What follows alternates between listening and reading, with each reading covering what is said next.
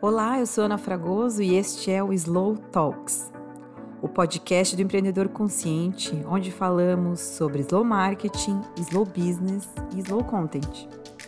Seja muito bem-vindo a mais esse episódio. No episódio de hoje eu vou contar um pouquinho como funciona o slow marketing na prática.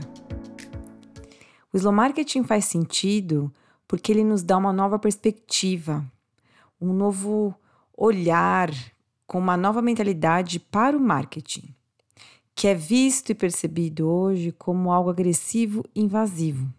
É meio que a resposta da pergunta: tá bom, se eu não quiser fazer assim, de que outra forma eu posso fazer?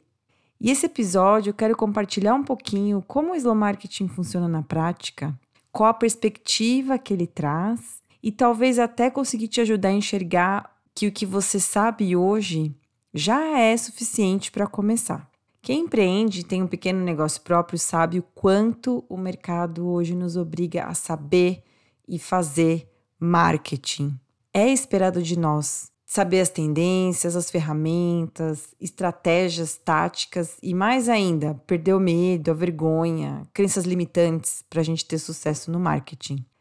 No meu convívio com empreendedores e donos de pequenos negócios, o que eu mais vejo que me deixa muito angustiada são pessoas super preparadas, excelentes profissionais, que se sentem menores ou perdidos porque acham que não são bons de marketing.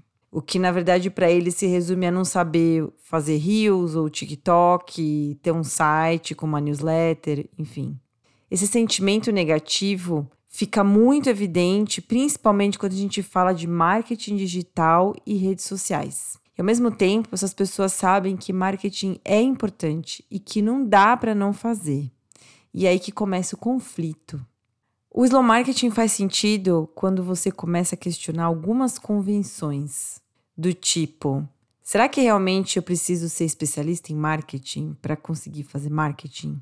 Ou será que realmente é preciso só estar nas redes sociais para dar certo? Ou até será que realmente o que eu sei não é suficiente para vender meu trabalho? E aí o slow marketing nasce para defender um pouco esse lugar.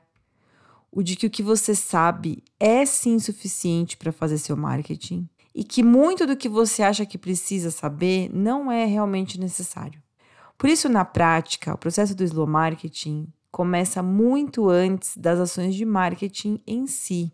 Primeiro, a gente define o seu nicho, focando qual é o seu papel dentro do mercado e quem seriam as pessoas mais beneficiadas pelo que você faz.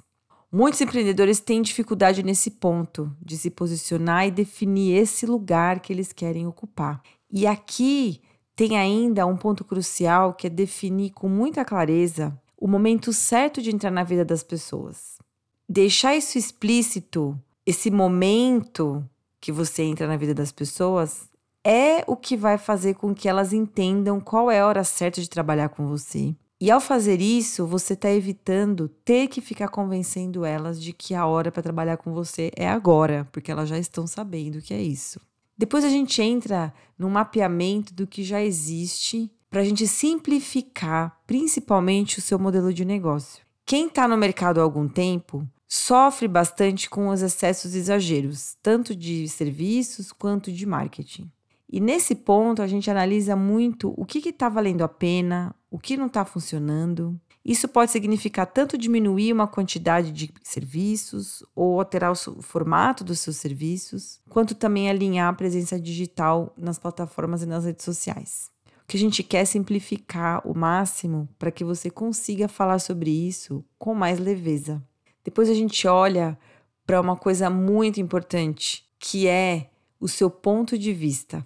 E isso a gente trabalha muito dentro do slow marketing, porque é o ponto de vista que vai filtrar as pessoas certas e vai diferenciar você dos outros profissionais da sua área. O ponto de vista, basicamente, são respostas para algumas perguntas como: qual a mensagem que você quer colocar no mercado? Pelo que você quer ser lembrado? O que está por trás do que você entrega? Uma pergunta que eu adoro, que é sobre o que seria o seu TED Talk. Que tese você está defendendo?